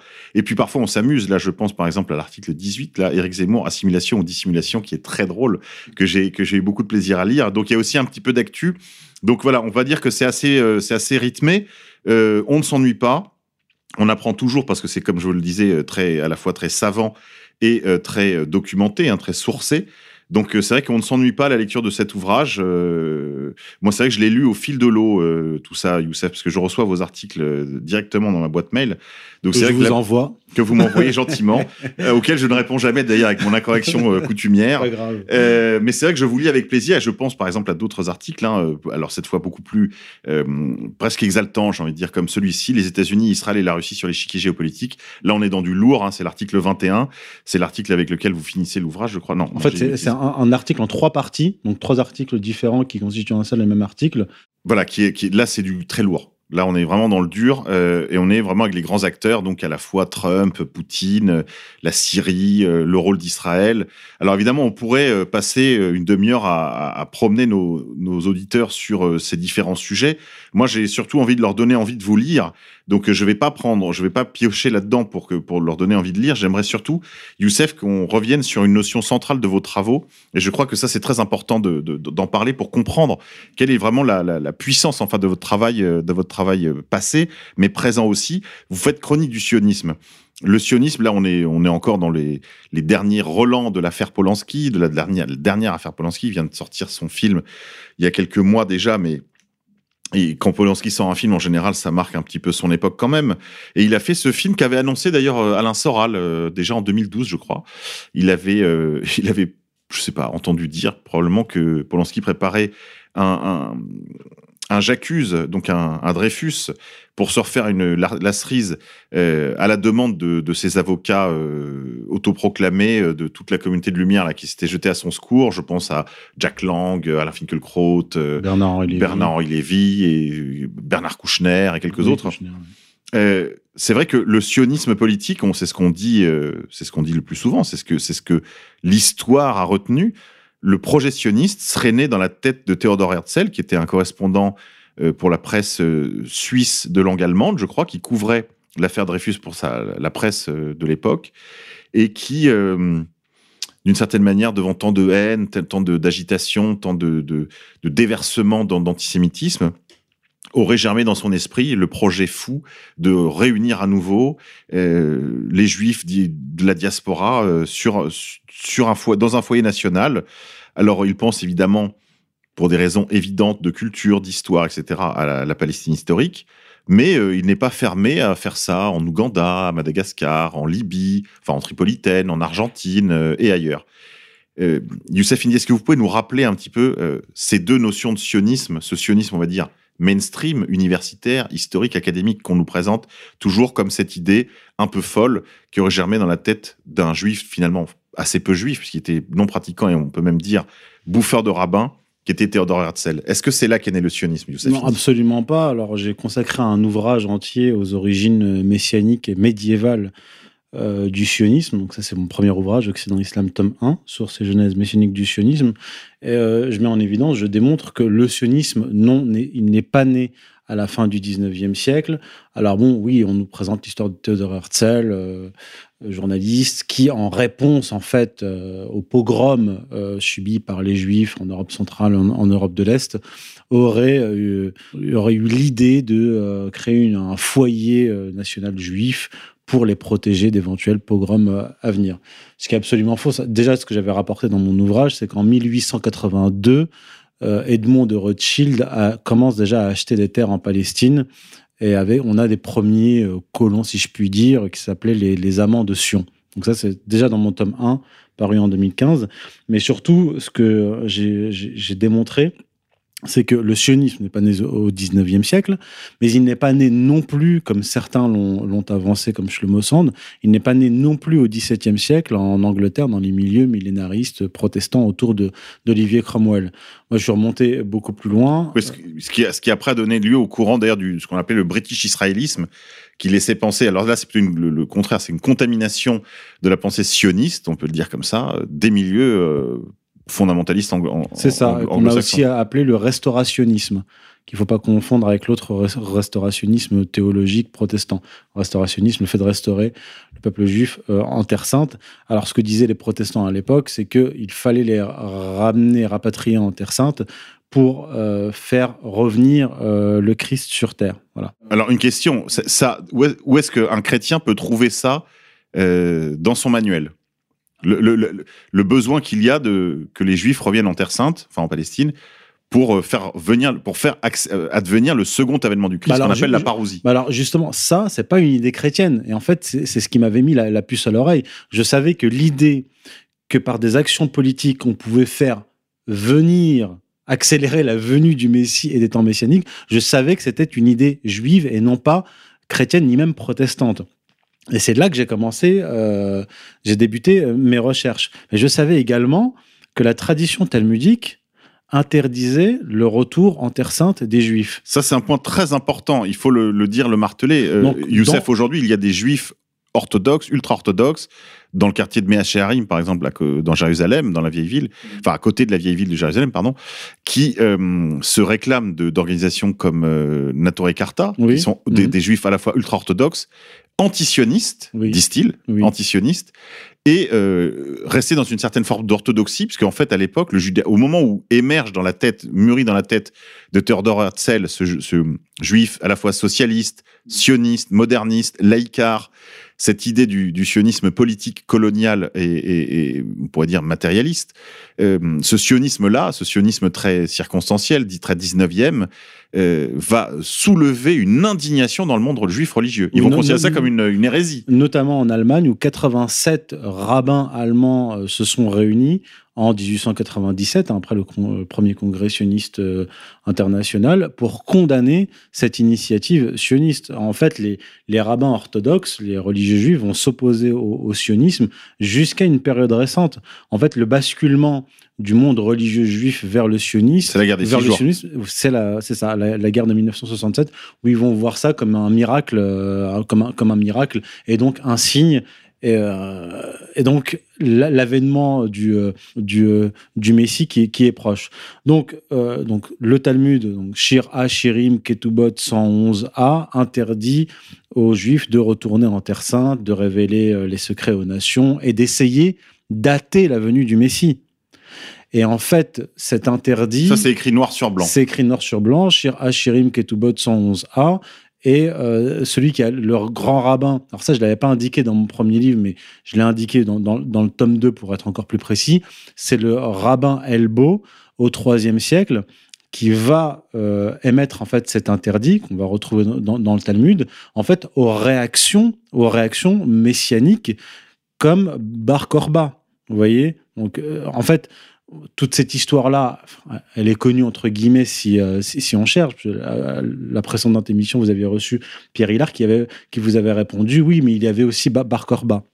Alors pour être clair, mon travail ne consiste pas à aligner toutes les tentatives de création du, du parce qu'il y en a eu d'autres. Il y a eu aussi Ju- Julien Laposta euh, qui a voulu euh, re- refonder le, le temple. Vous avez eu aussi au, au, au, si- au 7e, euh, 6e, 7e siècle euh, une, un groupe de Galilée mené par Benjamin qui a voulu s'allier aux Perses contre les Byzantins pour refonder le royaume d'Israël. Donc il y, a eu, il y en a eu des tentatives.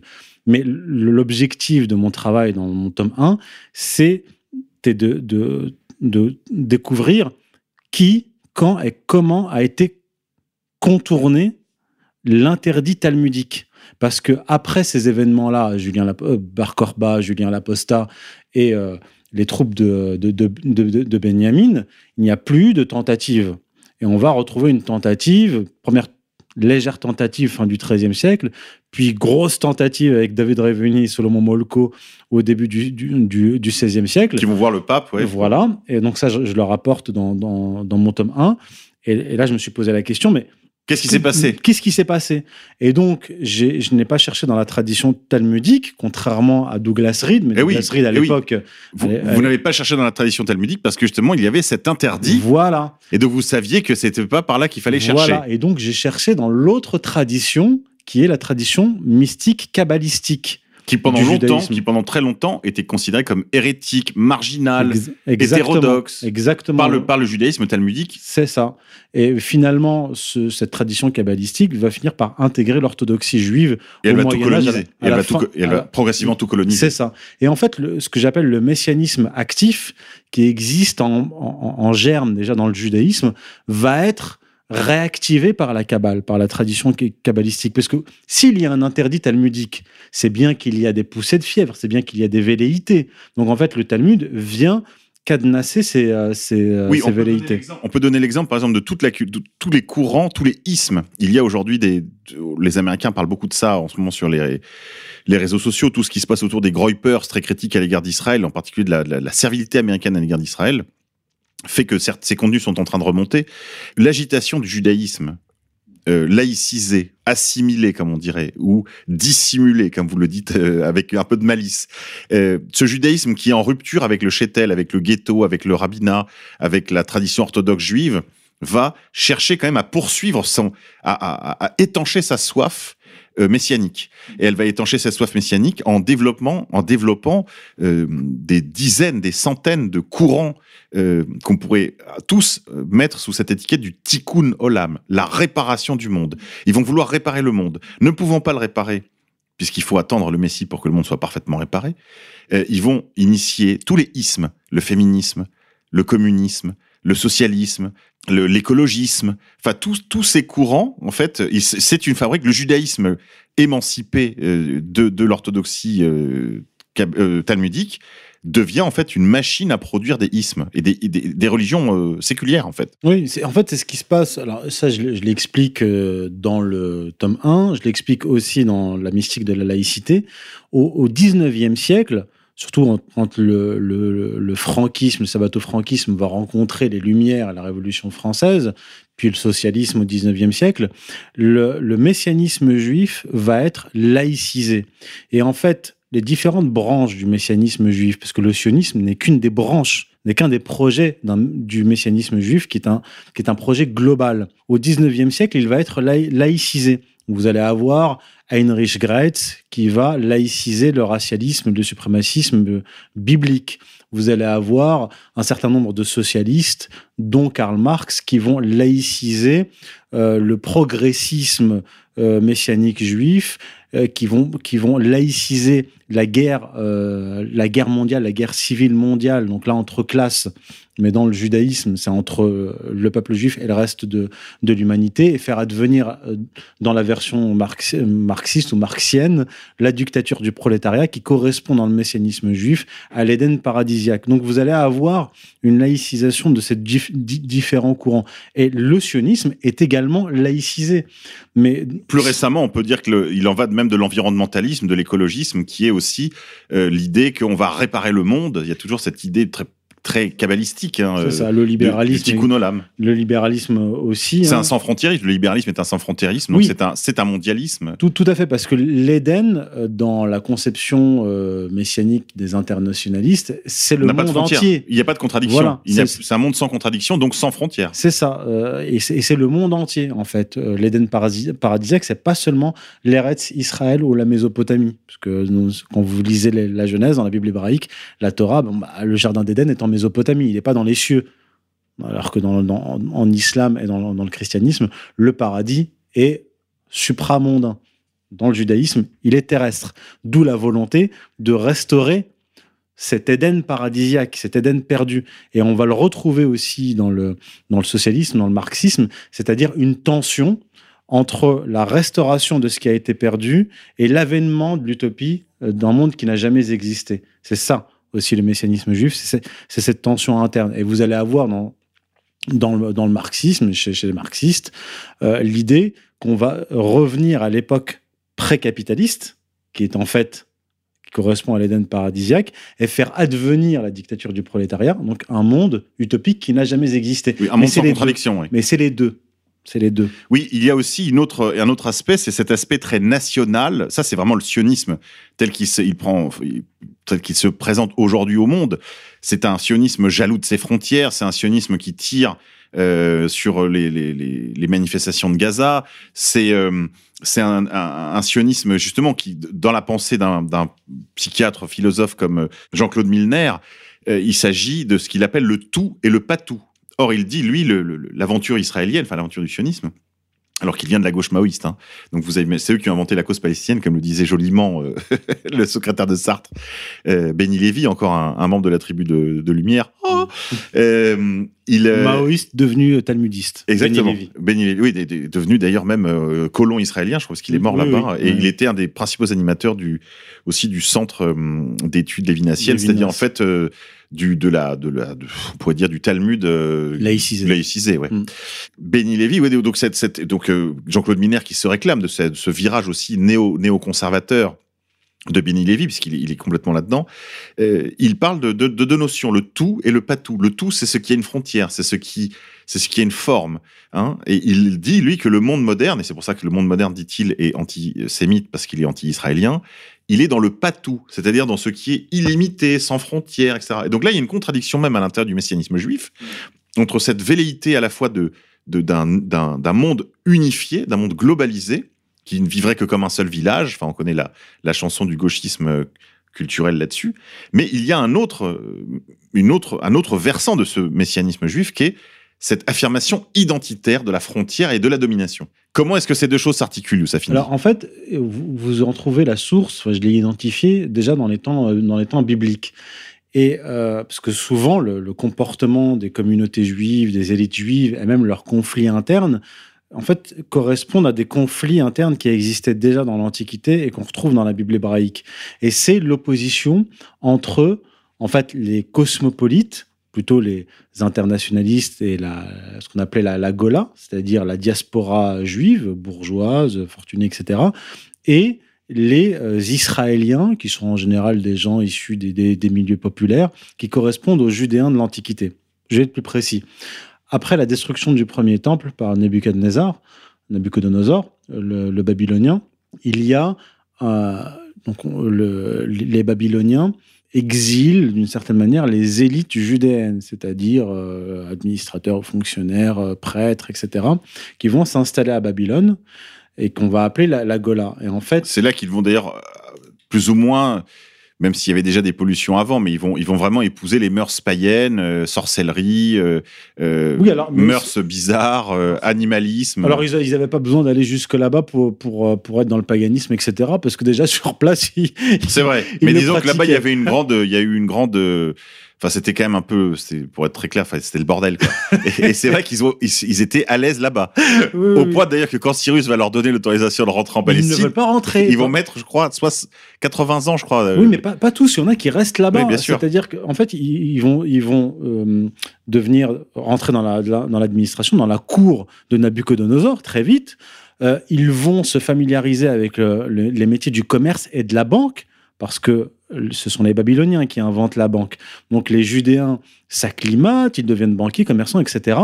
Et ils, de- ils deviennent cette euh, diaspora, donc cette Gola, qui va prendre le pouvoir politique euh, lorsqu'il y a l'avènement de l'Empire perse et que l'empereur perse va les autoriser à refonder le temple. Donc une partie des Babyloniens vont retourner en, Juda, l'autre enfin, une partie des Juifs euh, babyloniens retourne en Juda, la, la majeure partie d'entre eux reste à Babylone, mais c'est eux qui financent la reconstruction du temple. Et en fait, ils vont, ils vont devenir les chefs politiques de Juda. Comme aujourd'hui, il y a cette tension entre euh, la, la puissance, la puissance d'Israël réside dans la dans diaspora. Oui. qui vit aux États-Unis, en Angleterre, en France, etc. Et vous avez dans, euh, dans, dans la Bible des passages qui euh, indiquent qu'en fait, Yahvé a quitté euh, Juda avec la Gola. C'est-à-dire qu'en fait, c'est un peuple élu dans le peuple élu. Donc, c'est, ce sont les, les riches, les prêtres, etc., qui ont, euh, qui ont eu ah, Yahvé avec eux, qui les a accompagnés jusqu'à Babylone, et les autres, les Judéens, en fait, pauvres, ont été dé- délaissés. Et vous avez cette même tension, mais aussi ce lien organique euh, entre la diaspora juive aujourd'hui et Israël. C'est pour ça qu'Atali disait au début des années 90 dans Tribune juive, la diaspora est la condition de survie d'Israël. Parce que sans la, sans la diaspora juive, il n'y aurait pas eu d'Israël. Et sans la diaspora juive aujourd'hui, Israël s'effondre. Mais il n'y a pas de sionisme sans la diaspora, il n'y a pas de judaïsme politique sans, sans cette diaspora euh, qui, est son, qui en fait est son, comment on pourrait dire, son, son moteur secret, puisque sans, sans la protection des États-Unis, sans les 3,8 milliards de dollars euh, donnés tous les ans en aide directe par l'État américain, euh, Israël s'effondre, tout simplement. Sans le lobby pro-israélien aux États-Unis, en France et en Angleterre, eh bien, il n'y a plus de soutien apporté à Israël et effectivement, Israël s'effondre. Et d'où- l'opposition actuelle entre la diaspora et euh, Netanyahou, et, toute la, la classe politique religieuse messianique en, en Israël, parce que d'après eux, là, il y a eu deux, euh, deux textes, lettres, pas des lettres ouvertes, mais deux longs textes euh, publiés par le président du Congrès euh, juif mondial en 2018 dans le New York Times, condamnant à la fois Netanyahou et sa politique et les religieux israéliens qui ont pris le pouvoir. Parce que la politique israélienne, c'est-à-dire radicalement religieuse, donc raciste, etc., fait augmenter l'antisémitisme et met en danger la diaspora juive qui, elle, n'a pas du tout envie de s'installer dans une colonie.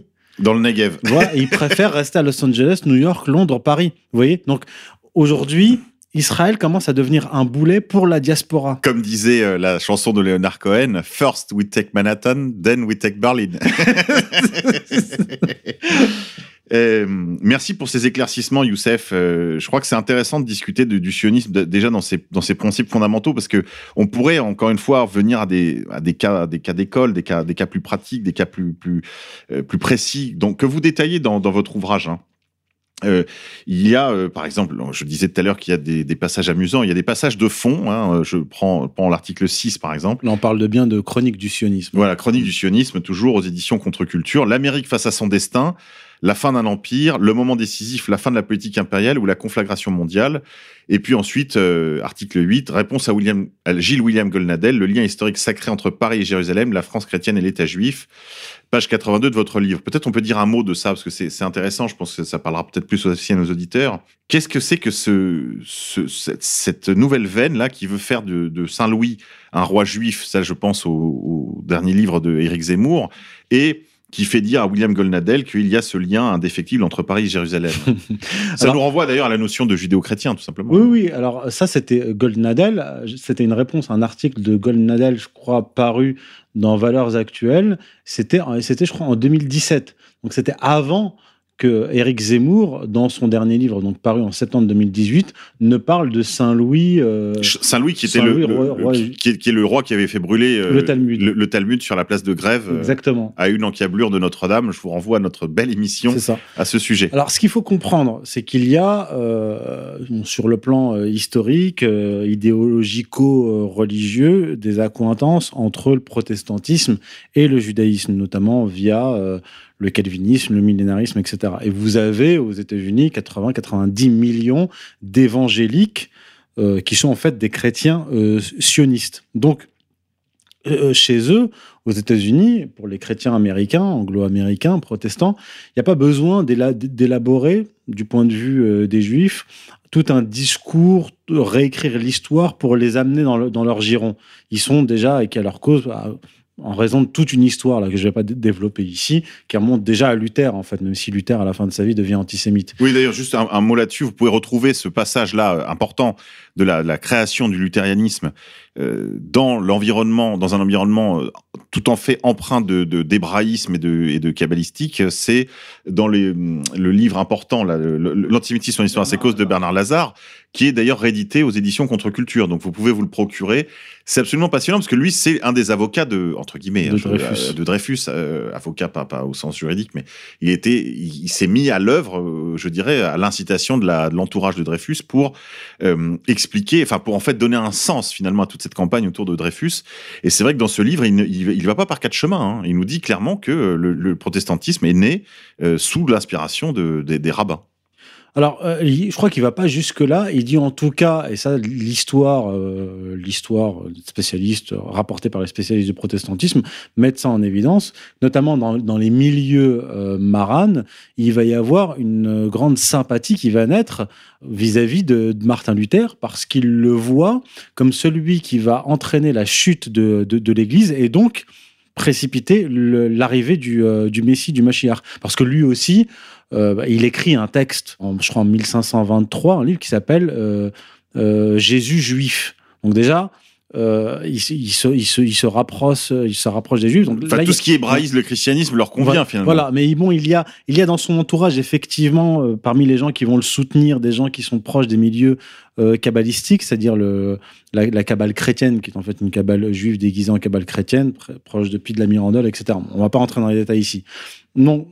Donc il y a un judéo-protestantisme dans le monde anglo-américain. Ah, il y a beaucoup plus de sionistes chrétiens qu'il n'y a de, sionistes juifs. Voilà, oui, Pour être parce qu'il y a- clair. il y a plus de, de- de chrétiens évangéliques que- que- que- qu'il n'y a de juifs aux États-Unis. Mais pour il y en ce a qui est de peut-être la- euh, 100 fois plus, mais euh, pour, ce Youssef. qui est, mais pour ce qui est de la France, c'est plus compliqué. C'est-à-dire qu'on a euh, ce judéo-protestantisme, donc ce sionisme américain, qui va irriguer par, via certains réseaux l'Europe, notamment par l'Angleterre, par l'Union européenne, bien sûr par la France, et qui va tenter de, euh, de, de calquer le néoconservatisme sur la France, sur l'Europe, sur la politique euh, française. Mais il n'y a, pas les- il y a pas les grands bataillons. Mais il n'y a pas les grands bataillons, il n'y a pas euh, sur le plan anthropologique, religieux, euh, démographique, l'équivalent des, des évangéliques américains. Donc il faut réécrire l'histoire. Donc il faut réussir à coller, euh, à faire rentrer l'histoire de France, l'histoire de l'Église, l'histoire du catholicisme dans... euh, dans, Dans, le petit théâtre. euh, dans le théâtre euh, euh, de lumière. euh, voilà. Donc, en fait, dans, l'histoire juive, c'est-à-dire euh, mettre euh, le wagon du catholicisme, raccrocher le wagon du catholicisme au, au wagon juif. C'est d'ailleurs ce qu'avait commencé à faire donc Vatican II, mais Jean-Paul II, quand il parlait des, de- des grands frères juifs. Oui, mais c'est toute la- déjà toute dans le c'est- judéo-protestantisme. ouais, C'est toute l'entreprise, en fait, de, de- non pas de Vatican II, mais en fait de, de- de l'entreprise moderniste.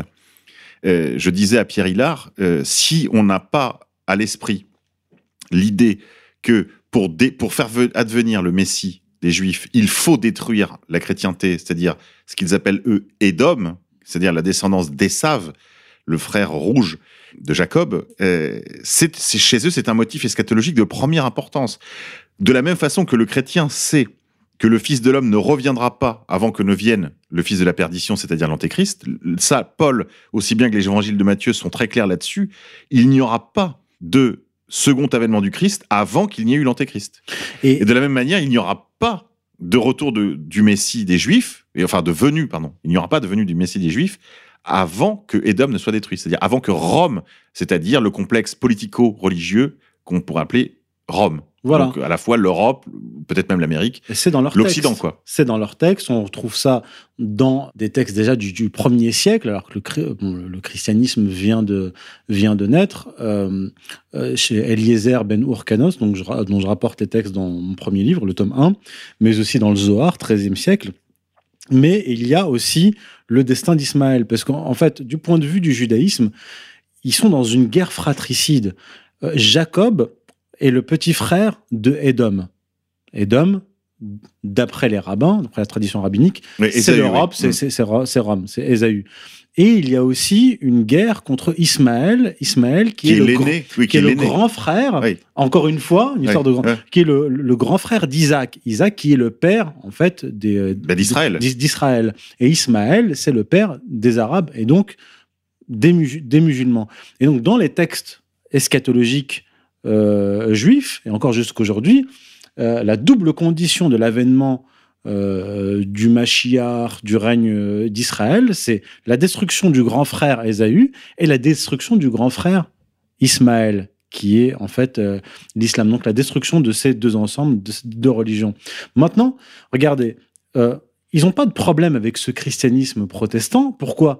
Parce que ce protestantisme a délaissé les évangiles au profit de l'Ancien Testament. Pas le Talmud. C'est pas le Talmud que les, euh, que les protestants étudient. C'est l'Ancien Testament.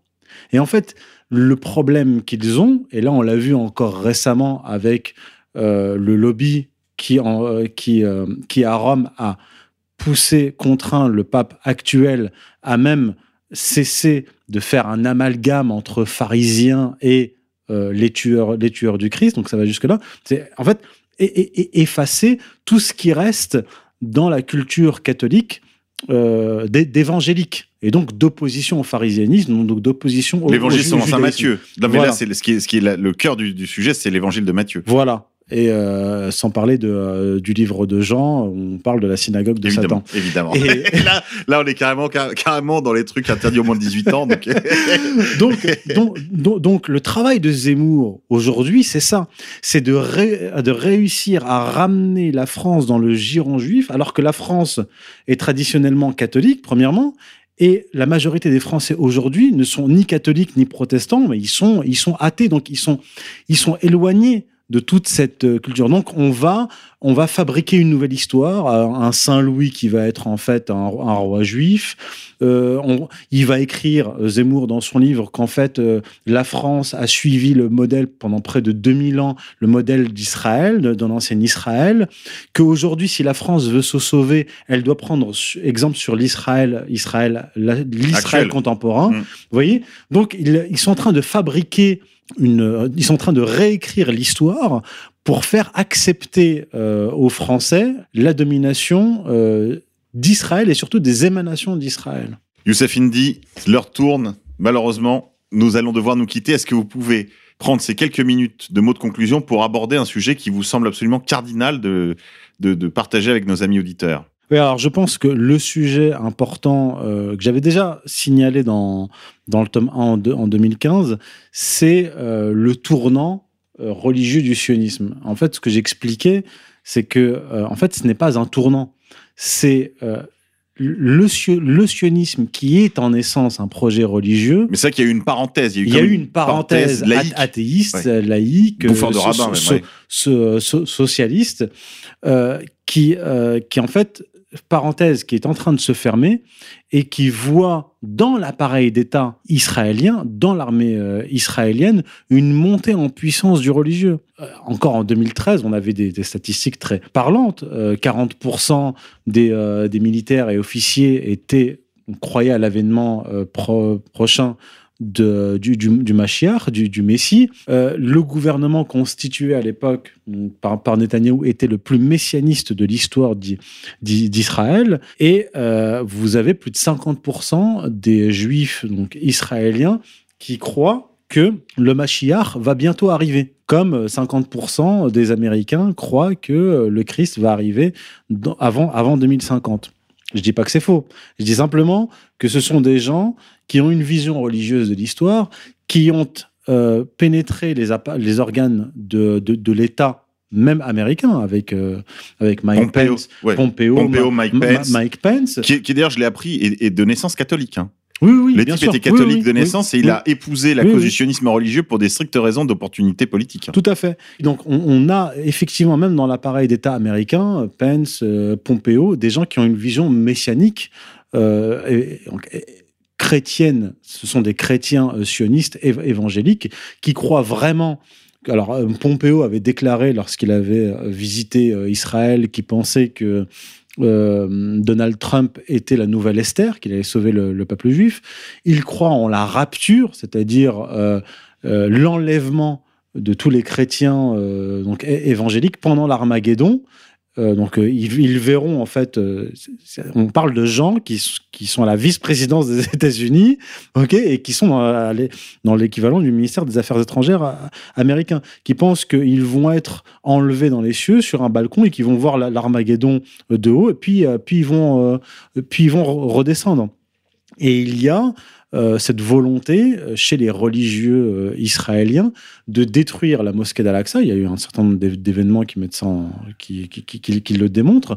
Et vous avez même un, un musée du troisième temple à Jérusalem. C'est un institut, oui. Oui, un, un institut institut qui a, qui qui a est tout près. musée, oui, euh, tout- et- qui tient et- tout près, oui. et qui, avec la maquette du, du, du troisième temple qui existe, et avec tous les, euh, tous les instruments sacerdotaux qui sont prêts pour les sacrifices, pour les prêtres, pour la restauration des sacrifices après la destruction de la mosquée d'Al-Aqsa et la restauration du, du, troisième temple. Donc voilà où on en est. D'ailleurs, encore récemment cet été, il y a eu l'intrusion, d'ailleurs à plusieurs reprises, de colons religieux euh, israéliens dans la mosquée, dans mosquée d'Al-Aqsa.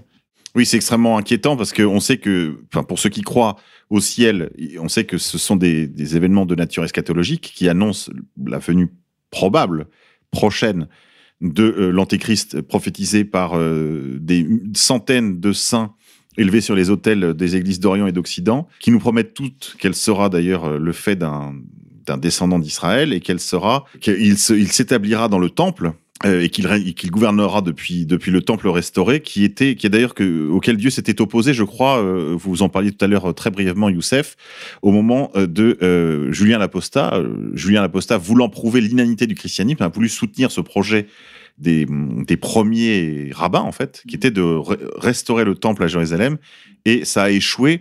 Euh, y a- même l'encyclopédia judaïca, je crois d'ailleurs, est assez évasive sur le sujet parce que euh, ça s'est très très mal fini. Apparemment, le, projet a fini dans une sorte d'éruption volcanique qui a empêché enfin la, réfection du temple alors. Et je crois, et c'est peut-être ça le signe d'espérance qui nous est laissé, qu'il en ira probablement de même pour, le, pour, la prochaine, euh, pour la prochaine reconstruction, je l'espère. C'est aussi ce que dit euh, l'eschatologie euh, musulmane. Donc, euh, les musulmans croient au retour, euh, au retour du Christ. Ils croient aussi euh, en l'antéchrist qui doit régner à partir de, Jérusalem et qui doit et qui est de naissance euh, de naissance hébraïque. Et euh, effectivement, dans euh, dans le Coran et dans les traditions euh, prophétiques, dans les, dans les hadiths, on a clairement euh, euh, écrit, dit que ce projet échou- échouera parce que euh, il y a une armée qui doit vaincre les armées de l'Antéchrist et le retour du, Christ qui doit euh, tuer Clore- oui, l'Antéchrist. qui doit clore cet, cet épisode. Voilà. Très bien, bah écoutez, on va se quitter sur cette bonne nouvelle. À la fin, on gagne. c'est plutôt bien. C'est ça. Et je vous enjoins encore, chers amis auditeurs, à, à acheter, offrir ce livre euh, Chronique du sionisme. Ne soyez pas intimidés, il ne fait pas, il fait 348 pages. mais euh, ce sont des articles et ça se lit très bien au fil de l'eau. On peut en prendre un, le finir, le laisser, y revenir plus tard pour essayer de comprendre ce qui se joue. Ce qui est intéressant, c'est que vous, vous êtes euh, quand même un homme de thème. Vous, vous prenez une thématique finalement et vous, vous l'explorez à fond. Et donc, vous laissez rien dans l'ombre.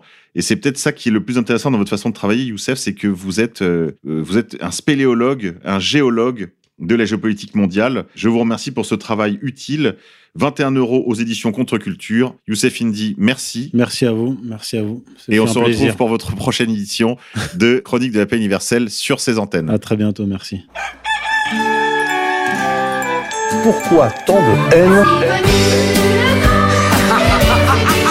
Comment peut-on accepter La haine intacte. La vengeance et la haine. Ce n'est pas acceptable. Je vous demande de vous arrêter. Pourquoi tant de haine